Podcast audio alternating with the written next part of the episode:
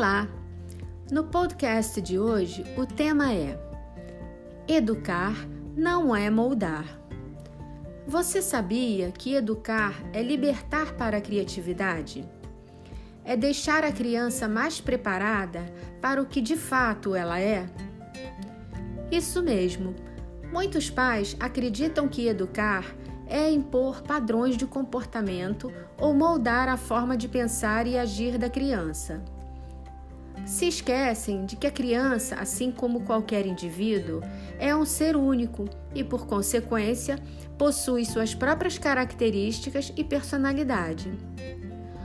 O processo de aprendizagem e consolidação das emoções se dá em fases na vida infantil.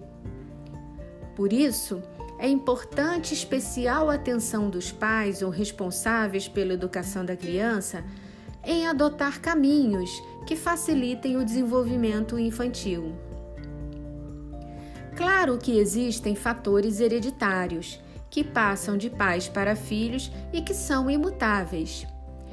Mas o importante é que os pais não acreditem que podem criar filhos à sua imagem e semelhança. Nossos filhos não são nossas cópias fiéis.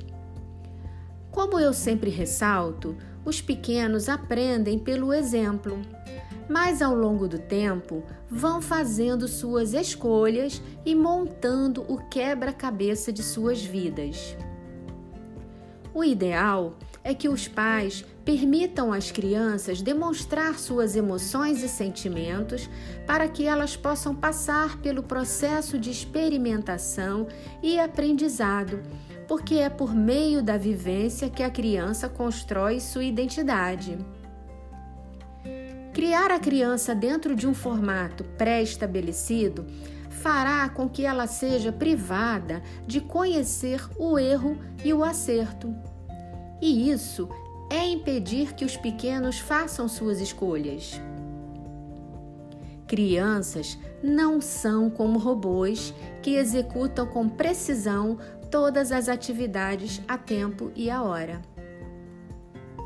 Não vão agir repetidamente dentro de um padrão que, porque nem nós adultos agimos assim, não é mesmo? Se a cada momento avaliamos a situação e pensamos de forma diferente, então reflete aqui comigo. Quem dirá a criança que está em plena formação? E que bom que é assim, porque dessa maneira elas navegam pelo processo de aprendizado, que é o crescer. Atualmente, especialistas em neurociência afirmam que a fase da infância se estende até os 21 anos e que o neocórtex que é a área do cérebro responsável pela gestão das emoções e da maturidade, por assim dizer, se desenvolve até o fim desse período. Sendo assim, é natural que as crianças se mostrem instáveis e não dominem totalmente suas emoções.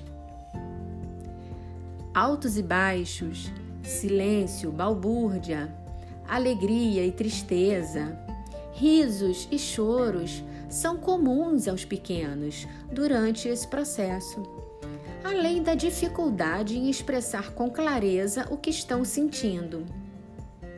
Portanto, pais, estejam atentos.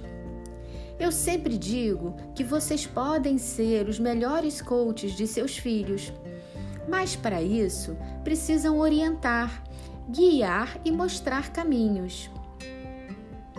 Observem o técnico de um time de futebol, por exemplo. É ele quem orienta, mas não joga pelo jogador. É o jogador quem corre e faz o gol. Esse é o caminho a ser seguido com os nossos filhos. Não adianta impor modelos, pois não funcionarão. Os pais devem monitorar os riscos, mas é preciso que eduquem com liberdade de pensamento e ação. Criança feliz é criança livre, sem opressão, sem amarras e sem modelos pré-concebidos. Quer falar mais sobre abordagem coaching para seus filhos? Fique ligado aqui comigo ou indique meu podcast para alguém que você saiba que pode ajudar. Eu sou Jusley Vale, consultora educacional e fundadora da Academia de Pais Conscientes. Todo dia você deve se perguntar se precisa estudar para ser pai ou mãe. Eu vou responder que sim, precisa. E o meu trabalho consiste em apoiar pais, crianças e professores no processo de educação consciente, por meio do desenvolvimento de habilidades e competências para lidar com emoções e comportamentos.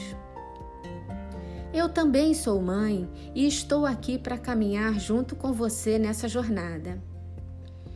Fique aqui comigo porque você sempre vai encontrar conteúdo relevante para ajudar você nas soluções adequadas à sua realidade familiar, trazendo melhoria nas relações e qualidade de vida. Eu estou no Instagram, no Facebook e no YouTube, além do meu site. Um abraço e até o próximo post.